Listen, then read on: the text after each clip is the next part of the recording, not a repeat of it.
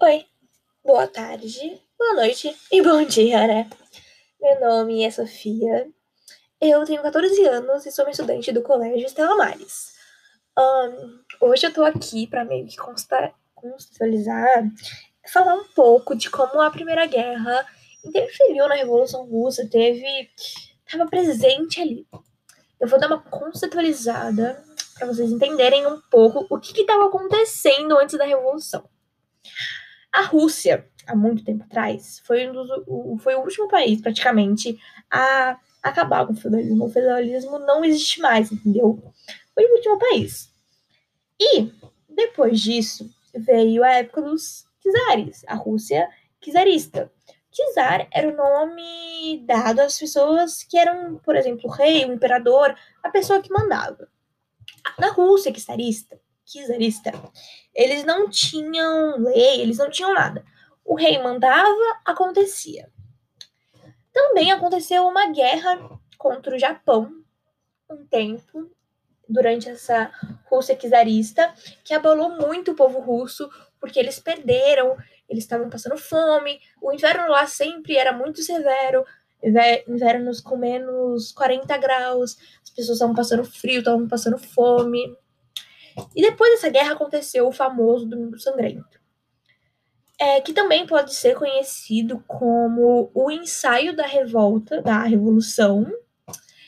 E, enfim, depois disso, o imperador até chegou a falar que iria convocar a Duma para eles construírem uma constituição, mas isso foi só lorota, só para acalmar o povo, e ele assim dissolveu assim que o povo se acalmou. Então, vem a famosa Primeira Guerra Mundial. Na Primeira Guerra Mundial, o povo russo não queria entrar na guerra. Eles queriam permanecer fora porque eles já estavam em crise, o czar estava levando tudo para baixo, estavam entrando num poço e eles não tinham condições de entrar na guerra. Praticamente ninguém queria isso. Porém, o czar, sendo absoluto, decidiu entrar na guerra as pessoas iam para a guerra sem mantimento, o exército ia sem mantimento, as pessoas estavam passando fome no país, as pessoas estavam passando frio no país. Então foi assim, foi uma época muito complicada.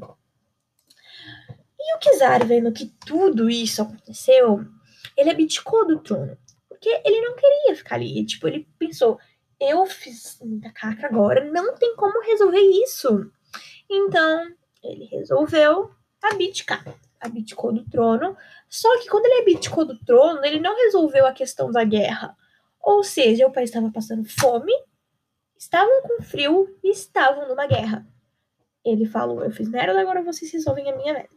Foi exatamente isso. E então, Lenin, que é um nome muito importante, voltou. Uh, e aí depois aconteceu a Revolução Russa. Agora que vocês têm uma contextualização do que aconteceu, eu vou falar minha opinião sobre isso e de como a Primeira Guerra afetou a Revolução Russa. A Primeira Guerra afetou assim: o país já estava instável. E a guerra, se colocasse o país dentro da guerra, foi a pior coisa que o czar poderia ter feito. Mas ele era absoluto. O que ele decidia, ele poderia fazer. Não tinham nada. Ele mandava e era isso. O povo tinha que aceitar. Eles entraram na guerra. As pessoas, o exército que iam para lá, eles iam sem mantimentos. Eles praticamente eram mandados para morte, porque o czar não pensou que o país dele estava passando frio e fome e que o exército não tinha mantimentos para serem, para irem para uma guerra. Ele ignorou completamente o problema. Ele calou as pessoas que queriam realmente mudar alguma coisa, fazer alguma coisa. Porém, ele teve que abdicar do trono, ele resolveu abdicar do trono. Por quê? Porque ele não conseguiu lidar com a, com a pressão do povo. Essa pressão que criou o povo lá, mesmo ele sendo absolutista, ele não conseguiu calar essas pessoas.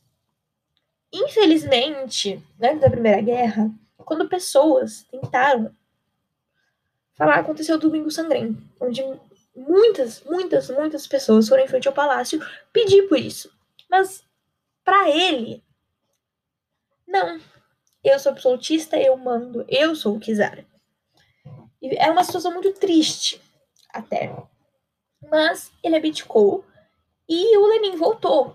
E o Lenin, quando ele voltou, ele veio assim com uma pro... com propostas muito boas. Ele trouxe frases com ele muito boas, que ajudaram muito o povo. Que foram é, Poder aos Sovietes, que eu já vou explicar o que é, e Paz, Pão e Terra. Os sovietes eram grupos de trabalhadores, pequenos até, então, tipo, oh meu Deus, é um partido. Mas eram pequenos grupos que se juntavam para levar informação ao povo, que queriam estar por dentro do que estava acontecendo. Tanto que mais para frente país tornou a União Soviética e tal. Então a gente percebe que eles foram muito importantes nessa época de revolução e nessa história toda. E o Paz, Pão e Terra. Que Lenin queria trazer paz ao povo. Ele queria sair da guerra. Ele fez o possível, entendeu? E pão, porque as pessoas estavam passando fome. Ele não queria que as pessoas passassem fome. Ele teria que dar um jeito nisso. Ele supostamente deu um jeito nisso. Era o que ele queria. E terras, porque ele queria que as pessoas tivessem terras, muitas terras e tal. Então, Lenin foi uma pessoa muito boa para o país, de certa forma, porque ele resolveu o problema da fome, ele deu terras para as pessoas e ele conseguiu tirar o país da guerra é um tratado por debaixo dos panos com a Alemanha. O tratado não foi bom para a Rússia, nem um pouco, porém, é, em troca disso, todo mundo ficou feliz por finalmente ter saído da guerra. Então, se você for pesar na balança, não foi uma coisa que foi nem muito boa, nem muito ruim, foi uma coisa que ficou ali no meio, mas foi muito importante porque ficaram felizes pelo país finalmente sair da guerra. E a Primeira Guerra foi isso, foi uma pressão muito grande para o país, foi um momento assim muito crítico. Mas no final das contas, tudo deu certo com a volta de Lene e tirando o país dessa situação. Bom, isso foi só uma contextualização. Const... Ai, meu Deus. Enfim, aí foi isso. Isso não é toda a história sobre a Revolução Russa. Russa. Essa é uma parte para explicar, mais ou menos, o que aconteceu naquele tempo. E é isso. Tchau, tchau.